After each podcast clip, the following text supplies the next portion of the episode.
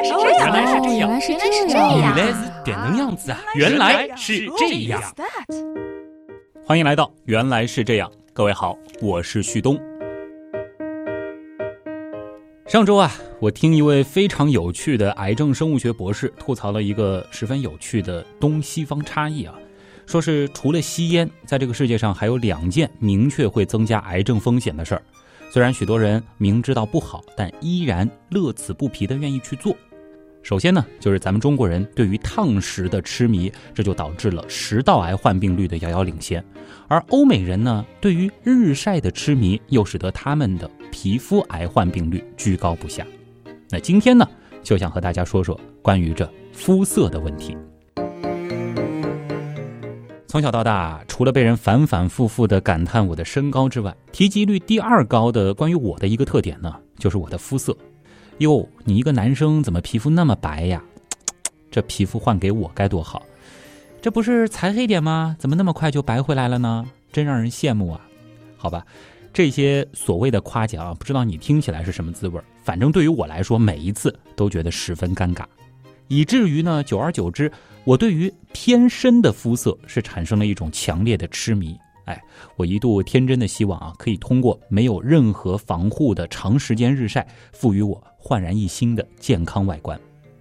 防晒霜，这简直就是横亘在我通向黝黑彼岸的严重障碍嘛！而且一个大老爷们儿用这个，感觉上有点娘，是不是？于是乎呢，一次又一次，我是经历着暴晒、晒伤、蜕皮、再反白这样子的循环。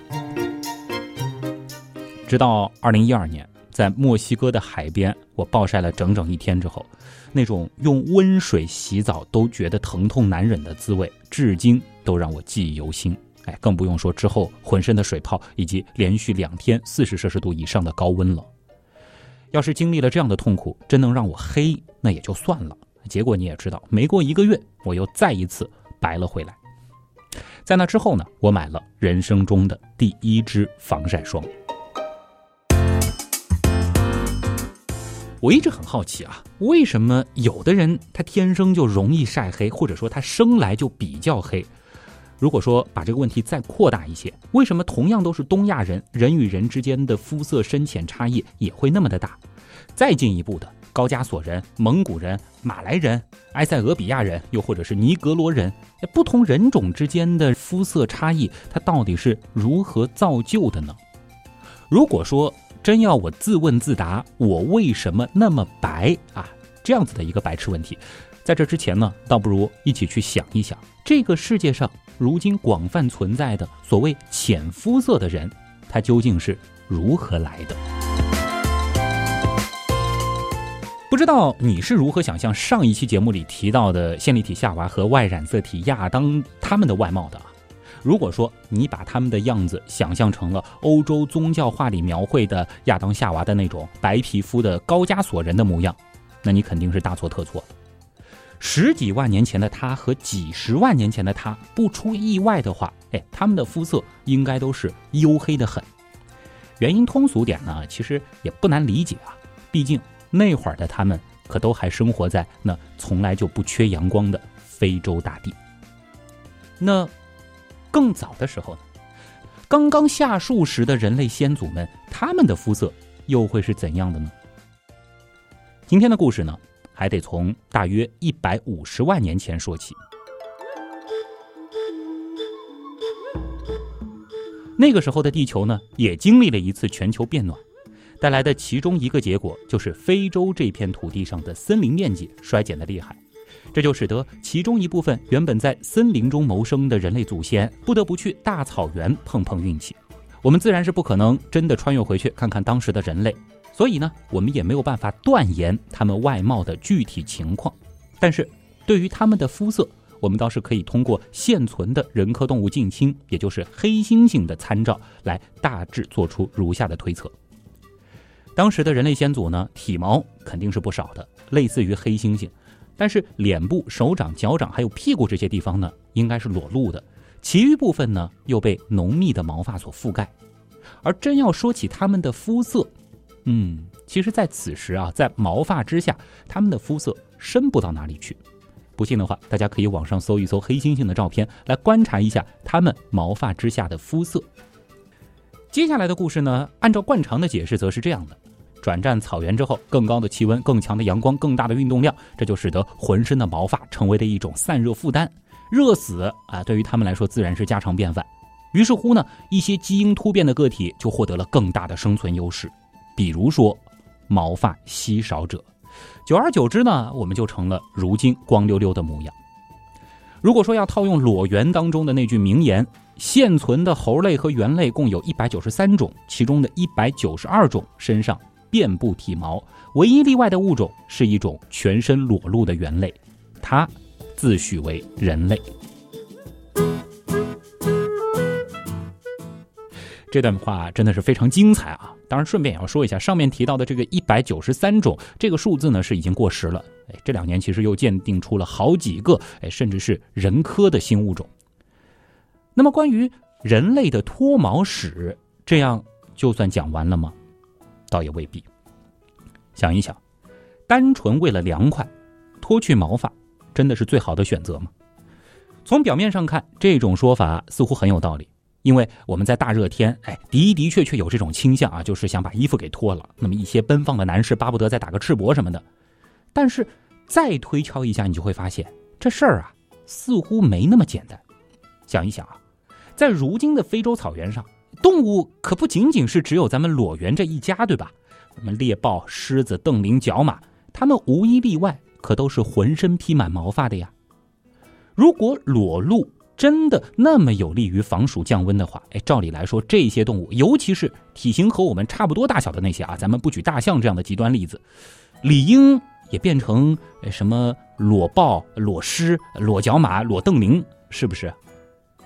但是，真实的情况又不是这样。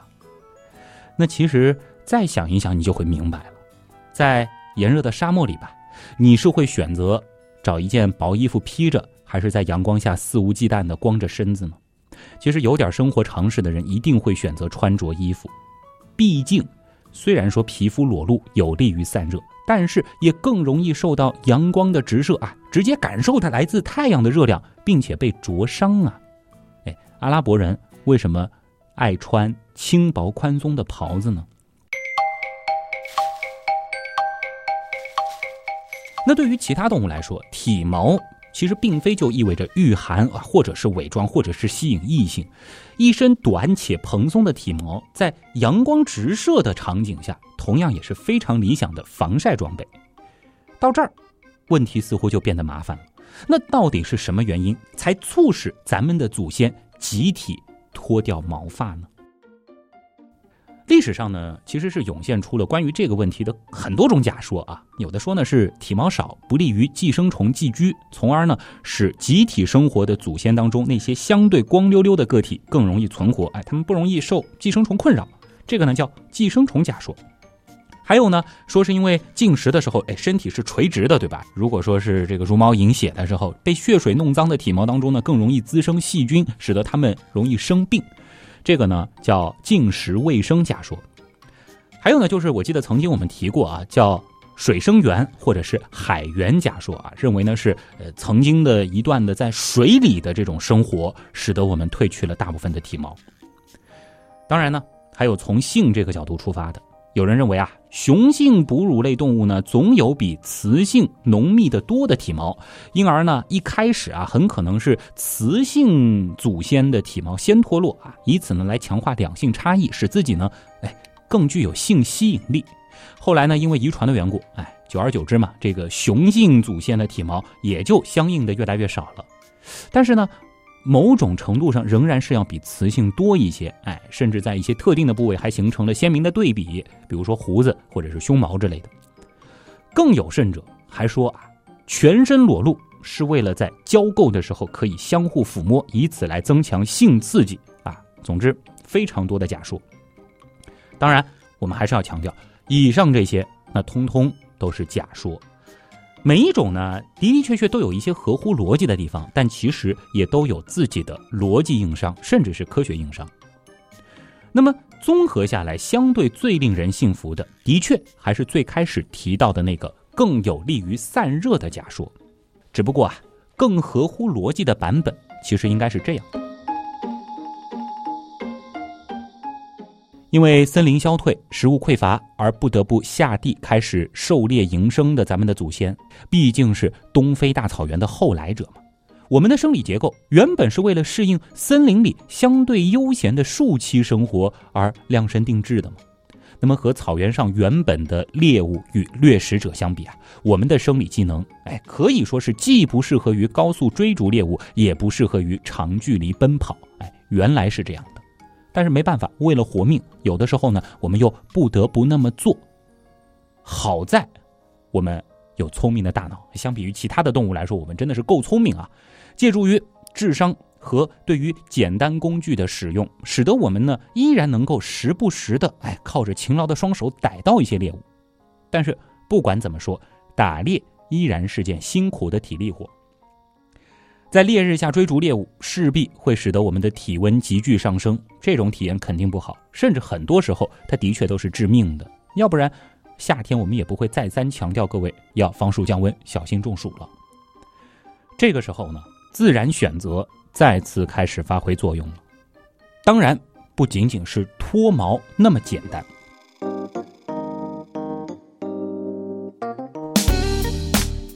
我们需要做的是想尽一切办法，尽可能的让我们的身体在剧烈运动的时候可以迅速降低咱们的核心温度。与毛发减少一同发生的，还有我们体表汗腺的日益发达。哎，别忘了，我们人类是现存排汗最旺盛的灵长类动物。曾经也说过，全身呢大约有五百万个汗腺，一天呢最多可以出汗达到十二升啊，这是一个非常可怕的数字。汗液在蒸发过程当中，可以有效的带走我们体表的热量，虽然体感上黏糊糊的，并不怎么舒服，而稀疏的毛发又有利于加速汗液的蒸发。于是乎呢。那些群体当中体毛更少的，但出汗更多的勇士，显而易见的就成了族群当中的香饽饽，并且呢，进一步将自己的生存优势扩大为了繁衍优势。毛发少，能排汗，逐渐的又成为了我们这一个物种的集体优势，这就使得我们具备了长时间有氧运动的可能。哎，所以当年也说过啊，在后期甚至是可以活活跑死猎物。这也为我们这个物种进一步的发展提供了更大的生存空间。虽然说整个的这个选择的过程，它一定是十分缓慢的，但是只要环境不发生巨变，这个优势一旦确立，它又会成为一个坚定不移的大方向。哎，直到我们变得非常能出汗，毛发又非常的稀少为止。顺便说一下啊。在体毛退化的同时呢，如今现代人类非常讨厌的皮下脂肪层啊，我相信你一定讨厌，也开始出现了。毕竟啊，相比于酷热的白天，寒冷的夜晚，那也同样是会要人命的。而光溜溜的身子，显然又不利于保暖。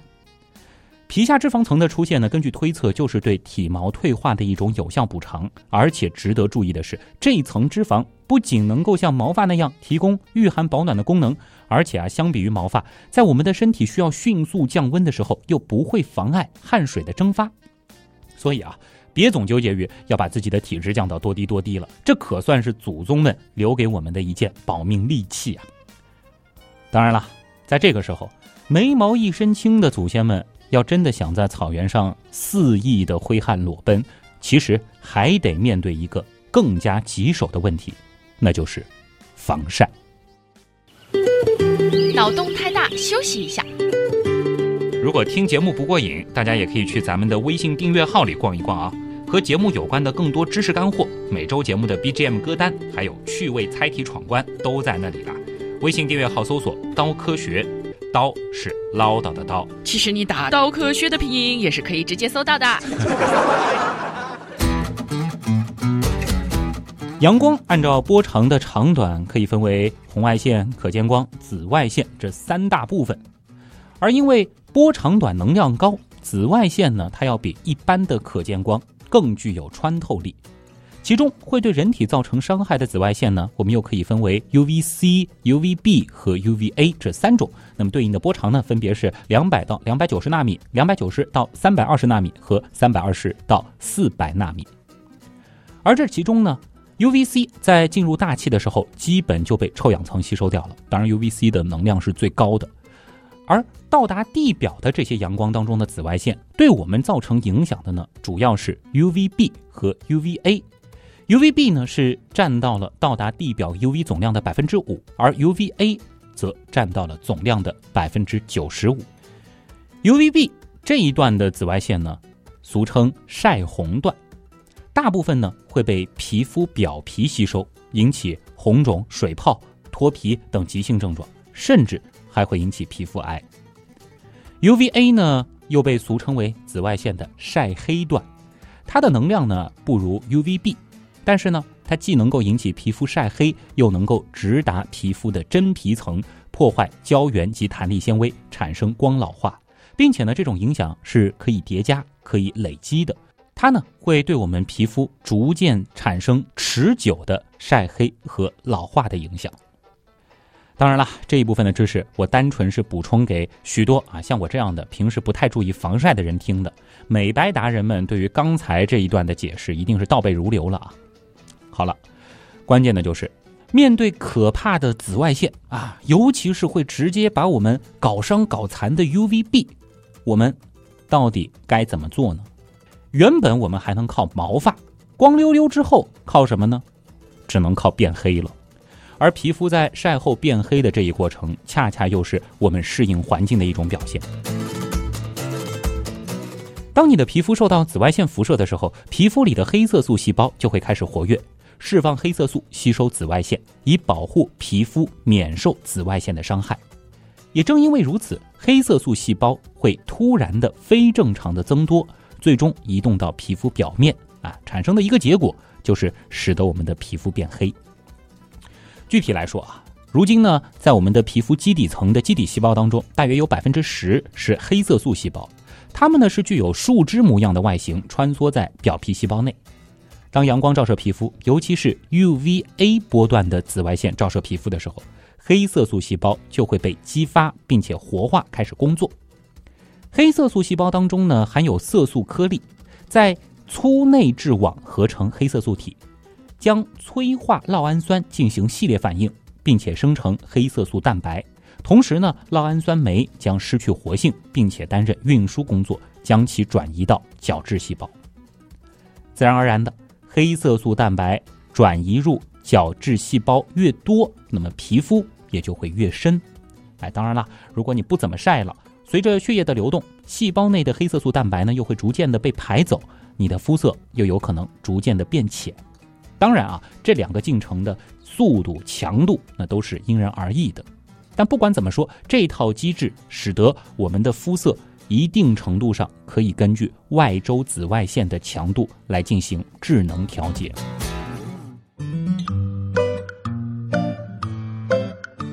有些想刨根问底的人一定会有这样一个问题啊，就是这套机制它带来的好处，哎，原理上到底是什么呢？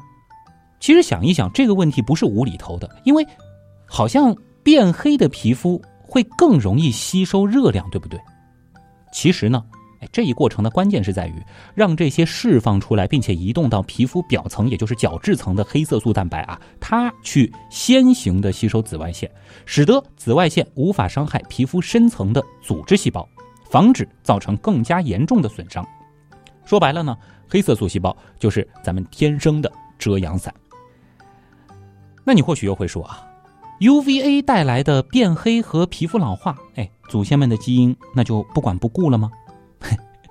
其实可以想见啊，对于活过三十岁都成严重问题的祖先们来说，UVB 带来的杀伤力那可是远大于 UVA 对我们外貌的那些微不足道的影响的。更不用说部分人群对于浅肤色的审美偏好，它的形成也不过就是千百年的历史而已嘛。那也有人会说啊，黑皮肤的的确确更容易吸收热量，对吧？那是不是更有可能让我们中暑呢？其实这又得回到前面说的那套我们逐渐发展出来的优秀的散热系统了。有了它们的保护，这些多吸收的热量其实并不致命，起码远不如 UVB 把我们晒伤来的要命。总之呢，平衡之下，基因还是选择了让我们会晒黑这一自保的策略。当然了，对于长期暴露在非洲草原艳阳之下的祖先来说，更彻底的适应策略应该是永久改变肤色，让我们够黑、够耐晒。可以想见，这样的环境使得那些更容易晒黑，或者说天生就比别人更黑的人，有了更大的生存可能。逻辑上似乎完全没毛病。当然，严谨一点，我们还要说。我们的祖先为什么会那么黑的真正原因呢？似乎也没有那么的纯粹。比如有一些科学家就认为了，基因做出这样的反应，更关键的原因是紫外线影响了人类繁衍后代。哼，这一切呢，又和一种物质有关，那就是叶酸。研究证明啊，大量紫外线会使人体内的叶酸快速分解。有科学家就做过一个实验，将人的血清放在阳光照射的环境当中，叶酸的含量在一小时内少了百分之五十。而如果孕妇缺乏叶酸呢，会怎样呢？那是极容易导致流产，甚至胎儿畸形。这其实也是很多人的常识。叶酸这东西怎么来呢？偏偏我们的人体啊没有办法自身合成，只能靠食物来补充。那回到当时的场景，这就很有意思了。对于祖先们来说，叶酸的来源通常是树叶和野果。哎，在当时的情况下，其实本来能够补充的叶酸就不多，再经过阳光这么一猛晒，又给晒走一大半，这可就成了关乎种群繁衍的存亡问题啊！嗯，于是乎，更深的肤色，除了让我们更不容易晒伤之外，它还带来了阻挡叶酸流失的额外好处。于是乎，这变黑之路。也就无法阻挡了。当然，一个重要的前提是，他们得一直生活在阳光凶猛的非洲。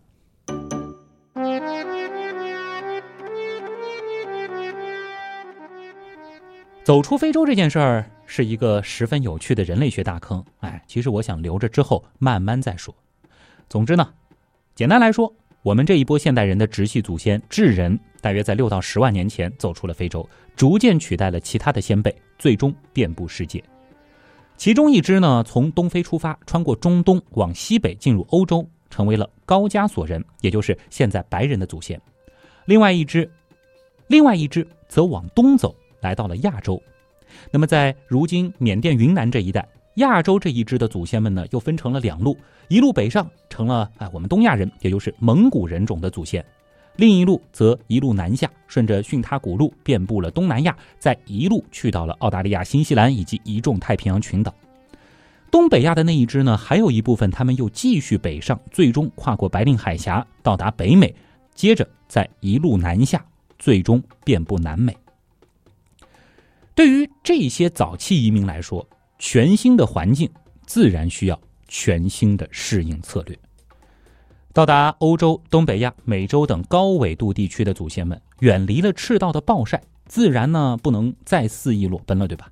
那么应对高纬度地区的气候寒冷，除了穿上皮草御寒之外，皮下脂肪的进一步增厚也是显而易见的好策略。而至于肤色，惯常的说法是这样的：这一部分祖先们的皮肤呢？不再需要大量生产黑色素来阻挡紫外线了，于是呢，便开始渐渐的褪色。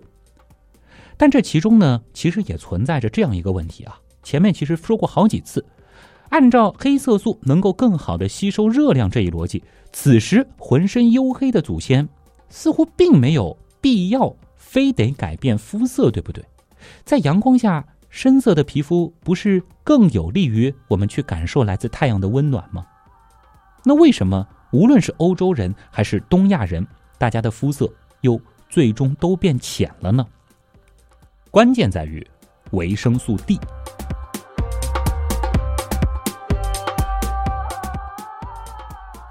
维生素 D 又名钙化醇，缺乏维生素 D 会造成生长发育不良、骨质疏松、新生儿严重疾病等问题。人体补充维生素 D，一方面呢是借助肠道从食物当中吸收。另一方面，恰恰就是通过皮肤来合成的。人体皮肤表面和真皮层的七脱氧胆固醇会在紫外线照射下转化成维生素 D 的活性形式，继而呢被人体吸收利用。所以，紫外线也是人体补充维生素 D 的重要条件。这也是为啥一直鼓励孕妇小朋友要多晒太阳的缘故了。感觉好像有点矛盾了。那么高纬度地区本来紫外线照射就少，对吧？再加上祖先们的皮肤层有大量黑色素的阻挡，哎，这就相当于设置了双重阻击，这就导致了缺乏维生素 D 呀，又成了内地区的人们繁衍后代的大威胁了。如果说大家有兴趣的话，对比两张图，一张是地球紫外线辐射强弱图，还有一张呢是人类肤色深浅分布图，就会发现这两者之间是存在着高度的相似性。可以说，相似的环境让基因在肤色这件事儿上做出了相似的选择。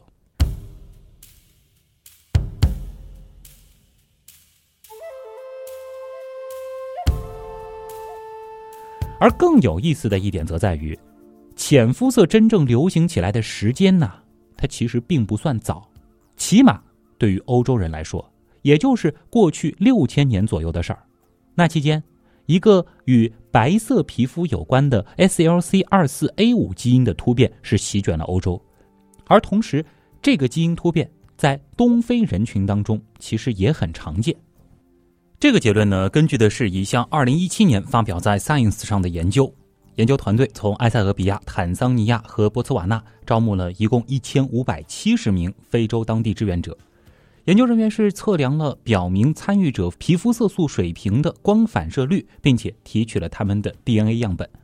那根据这项研究的观点，欧洲很多引起肤色变浅的基因变异，其实都起源于古非洲人。通俗点来说，这些导致欧洲人变白的基因，其实早就保存在了古非洲人多样的基因数据库中，静静等待合适的环境让他们开启罢了。这里呢，就得提一提非洲人了啊。有些人的刻板印象，一定首先想到的就是他们的黑皮肤，但事实上，就黑这件事儿来说，对于非洲朋友也有有点黑、很黑和超级黑这些不同的程度。而光就是如今依旧生活在非洲大地上的土著居民而言，他们族群之间的肤色差异其实非常的大，有多大呢？最浅啊，其实是类似于亚洲人肤色的深浅程度，到最深之间的各种肤色。非洲东部尼罗撒哈拉牧区的人口呢，是呈现出了最深的颜色，而在南部非洲的桑人则会呈现出最浅的肤色。可以说，相比于亚洲和欧洲的原住民，生活在非洲大陆的原住民与肤色相关的基因是更加的丰富多样。当然，他们的肤色差异也会更大。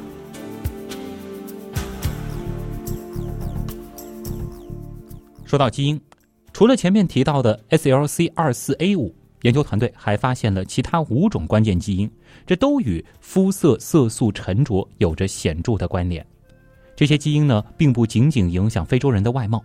之前关于色素沉着的研究还发现啊，在亚洲和欧洲肤色较浅的人的皮肤后面也发现了相似的变体。分析还表明，大部分的变体已经存在了三十万年，有些甚至超过了一百万年。这就意味着它们控制了我们原始祖先的色素变化。研究小组的假设是这样的：哎，包括另外两种基因。OCA2 和 H 1 2 C 二在内的一些使肤色变浅的变体，可能呢大约在一百万年前出现在非洲，然后传播到欧洲和亚洲。如果假设正确，那就意味着我们的远古祖先在适应新环境前，可能没有黑色皮肤，而是浅肤色。也就是说，正如我们在节目最开始时候根据黑猩猩的肤色所做的那个推测一样。刚下树的祖先呢，他们的肤色还真有可能就是浅的，这一下还有了基因层面的证据。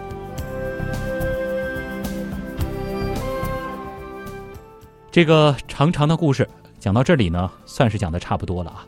再给大家简单的梳理一下，我们的肤色变化大致是经历了这样的一个路径：最开始。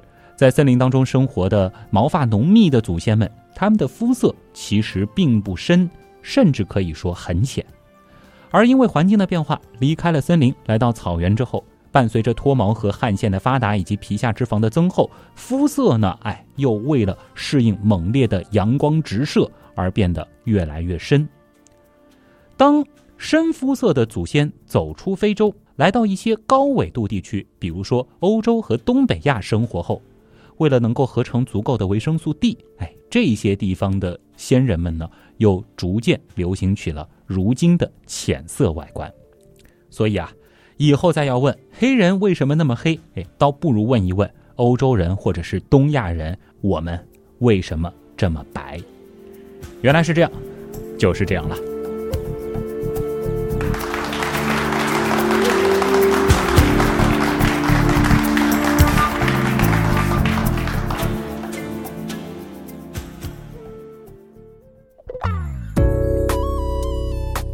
考虑到这次的节目啊，会被很多爱美心切的朋友吐槽啊，什么打着美白防晒的节目幌子，又说了一期古人类学的东西啊。这里呢，其实也稍稍在这个炎热的需要防晒的夏天，给大家做几个提醒吧。哎，聊聊防晒产品。前面其实提到了 UVA 和 UVB 啊，通常呢在夏天和午后阳光最好的时候，阳光当中的 UVB 呢其实是特别强烈的。当然我们要说。虽然 UVB 的杀伤效果是迅速而明显的，但是好在呢，这东西它的穿透力倒是一般。玻璃、遮阳伞、帽子或者是长袖的衣服，其实都可以阻挡哎大部分的 UVB。其实对于防晒来说呢，UVA 反而是更加麻烦的，因为即使每天只有几分钟的短暂的暴露在阳光之下啊，它呢会有一个经年累月的作用，积累下来的暴露量就足以伤害到我们的皮肤。并且啊，UVA 和 UVB 不同，它的强度随季节、天气以及早晚的变化呢都不大。可以说啊，只要有太阳，即使它是被云层遮挡住的，就会有 UVA 的存在。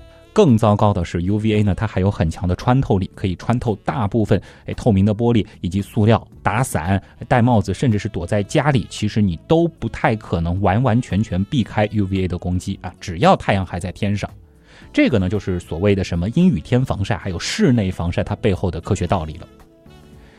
一九三八年的时候啊，被严重晒伤后痛定思痛的奥地利化学家弗朗兹格赖特呢，他是成功研制出了人类历史上第一支防晒霜，就此呢是开启了人类化学防晒的新时代啊。最早呢，我们是生物防晒，比如说把自己变黑，又或者是长体毛；再后来呢是物理防晒，比如说像阿拉伯人那样穿袍子。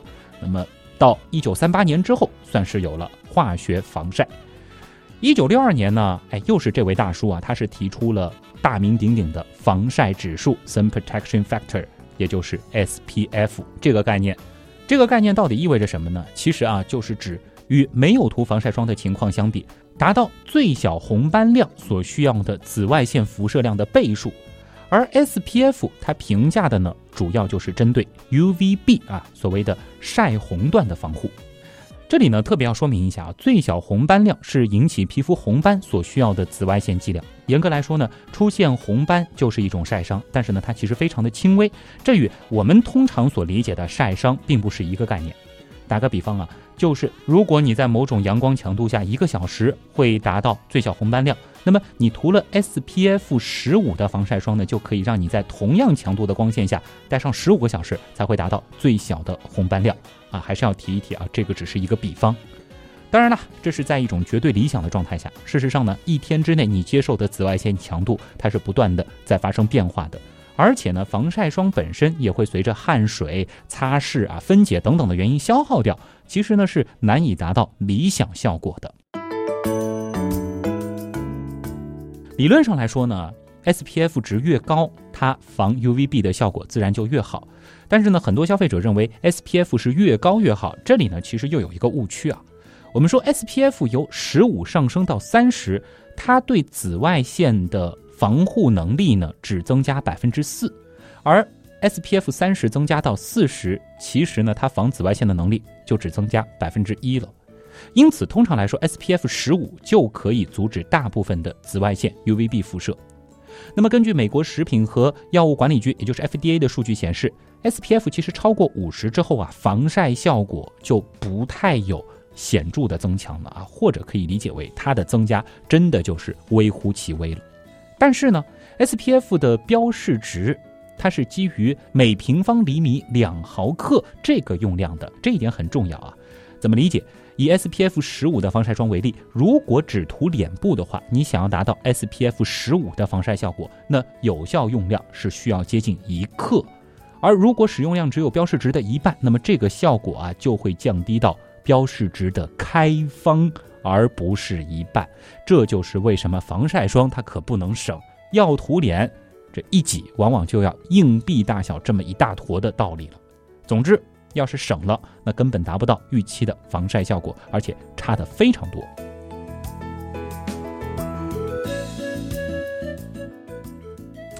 前面说到 SPF 对应的是 UVB 晒红段的紫外线，那么针对晒黑段，也就是 UVA 呢？爱美白的男士、女士啊，一定非常在意。其实呢，针对 UVA 防护的评价体系，它相对来说呢就复杂的多了。因为啊，这个 UVA 的防护指数标准，全球是目前尚没有统一起来。已经有的叫什么 UVA PF 啊，也就是俗称的 UVA 防护指数啊，其中呢就包括 PA 啊，又称 PAF，它对应的呢是亚洲地区，还有 PPD 啊，这个呢就是俗称的欧系，还有英国用的星级啊 Star 等等。目前呢，也有一些欧系产品会使用由欧洲化妆品协会制定的所谓 UVA 标志啊，就是一个圆圈当中来标注 UVA，这个东西呢是代表 UVB、UVA 可以做到全面有效的防护。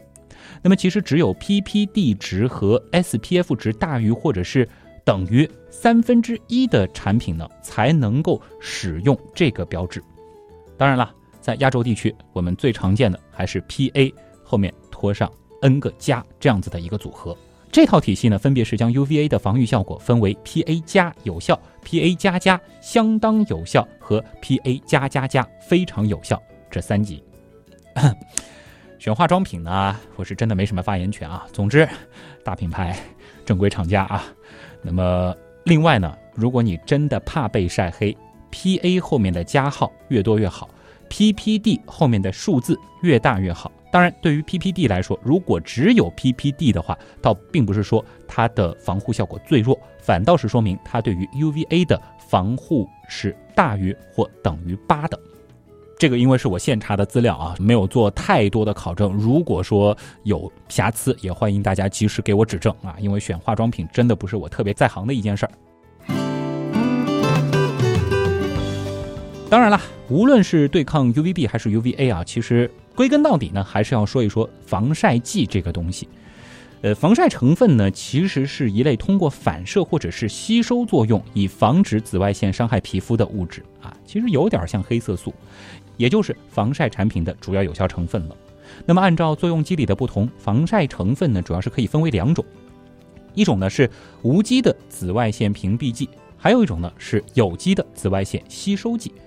大多数防晒制品当中呢，都是这两种防晒成分结合使用的，来提高产品的防晒系数啊，或者来说，呃，提高它们防护的紫外线波谱。无机防晒呢，它的成分主要是一些超细的无机粉末啊，比如说什么二氧化钛、滑石粉、陶土粉，还有氧化锌什么的，它们呢是能够反射紫外线，这个其中呢是既有 UVA 也有 UVB，所以呢。对于 UVA 和 UVB 来说，这些防晒剂是可以同时抵御的。那么目前在化妆品和护肤品当中广泛使用的呢是所谓的超细钛白粉和超细氧化锌。但是呢，无机防晒成分它有个缺点，就是质地稍显厚重，哎，涂抹在皮肤表面呢容易泛白啊。抹过一些防晒霜的朋友可能都会有这样的经验。而有机防晒成分。按照吸收紫外线辐射的波段不同呢，又可以具体的分为 UVA 吸收剂和 UVB 吸收剂。那么目前市场上常用的呢，也有近十种之多。通常来说呢，单一一种有机防晒成分啊，它是达不到 UVA 和 UVB 的广谱防护的啊。这个呢和无机防晒不太像，而且呢，有些防晒成分存在着在阳光下易分解、吸收率低等缺点。所以呢，每款防晒产品啊，往往都需要几种。化学防晒成分共同作用，才能够较为全面的抵御紫外线。啊，那么至于什么防晒产品对于皮肤到底是好是坏，会不会致癌什么的，这个并不是今天的重点啊。反正关于致癌的这个部分呢，还是要说，只要是正规渠道、检验合格上市的，大家呢还是可以放心使用的。毕竟相比于晒伤来说，这个所带来的风险还是可以权衡过来的。最后还是要说一说啊，对于那些像我这样的希望能够再黑一点，而且呢也并不在乎皮肤老化的朋友，可以选择那种只针对 UVB 的防晒产品。这个其实在很多。海边度假城市的超市里是非常容易买到的，啊，俗称助晒油，对吧？用起来呢，其实和防晒霜没有什么区别啊。这个一个特点就是它的瓶身通常是棕色啊，或者是橙色、黄色的。这个东西呢，就是可以帮你主要阻挡 UVB，而透过适量的 UVA 让你能够美黑。一旦用起来，也记得像防晒霜那样，时不时得补一补。再次奉劝大家啊，别觉得这样很娘。即使是纯爷们儿，晒伤的滋味真的不好受，更不用提皮肤癌的风险了。好了，今天的原来是这样，到这儿差不多真的要和大家说再见了啊。那么，如果说大家，呃，觉得我这样刀也还行的话呢，也欢迎大家到我的微博上向我表示一下安慰或者是鼓励啊。我的微博呢是旭东，旭日的旭，上面一个山，下面一个东。那么订阅号是我和小伙伴们一起打理的，叫做刀科学啊，刀是唠叨的刀。在每期节目更新之后啊，也会有相关的延展阅读以及我们的 BGM 歌单。当然了，在那儿也可以找到我们的官方微店啊。微店里面呢，现在主打的商品依然是星球盘啊，非常漂亮、精致、全网独家的一个有意思的定制周边。如果说你还想要更多的参与到原来是这样，或者说是认识更多同样喜欢原样的小伙伴呢，也欢迎到 QQ 群里面去找一找原样刀友会，一共有八个群。那么现在主要开放的是我们的第八群南斗，南方的南，北斗的斗，欢迎你的到来。好啦，最后感谢所有通过打赏、撰稿、参与志愿组、订阅付费精品、购买官方周边等等所有形式帮助和支持过我们的朋友。还是要说，原来是这样的发展，真的离不开你们。我是旭东，咱们下周再见。